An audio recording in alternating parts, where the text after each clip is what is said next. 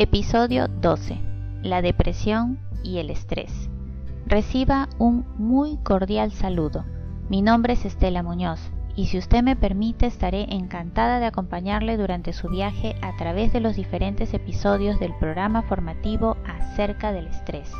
En este episodio número 12 hablaremos de la depresión y el estrés.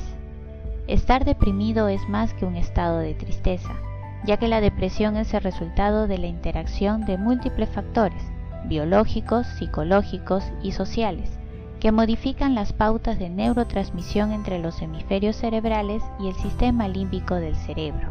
Por ende, no existe una causa única para la depresión.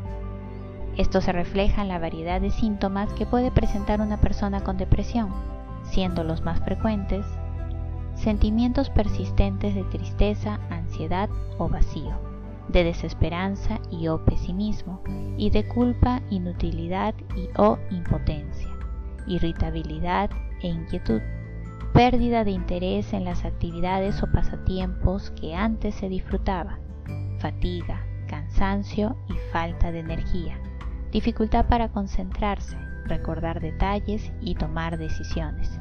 Cambios en los patrones de sueño, ya sea insomnio, despertar muy temprano o dormir demasiado, comer excesivamente o perder el apetito, dolores y malestares persistentes, como dolores de cabeza, espalda o problemas digestivos, y pensamientos negativos recurrentes.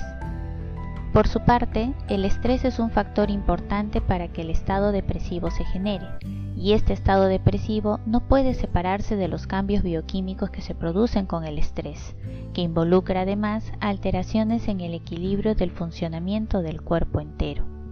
Al mismo tiempo que aumenta el estrés negativo, disminuyen las defensas del cuerpo, lo cual es muy similar a lo que ocurre en la depresión, dando lugar a la manifestación de otras enfermedades.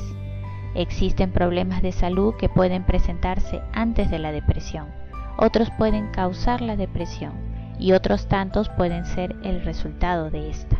Por ejemplo, los trastornos de ansiedad, la dependencia del alcohol y otras sustancias, las enfermedades cardíacas, la enfermedad de Parkinson, el cáncer y la diabetes. Reitero, la depresión es más que un estado de tristeza.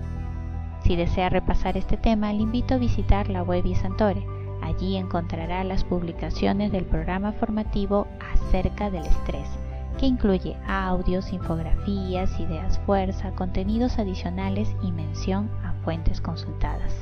Muchas gracias por su asistencia y nos reencontramos en el próximo episodio. Chao.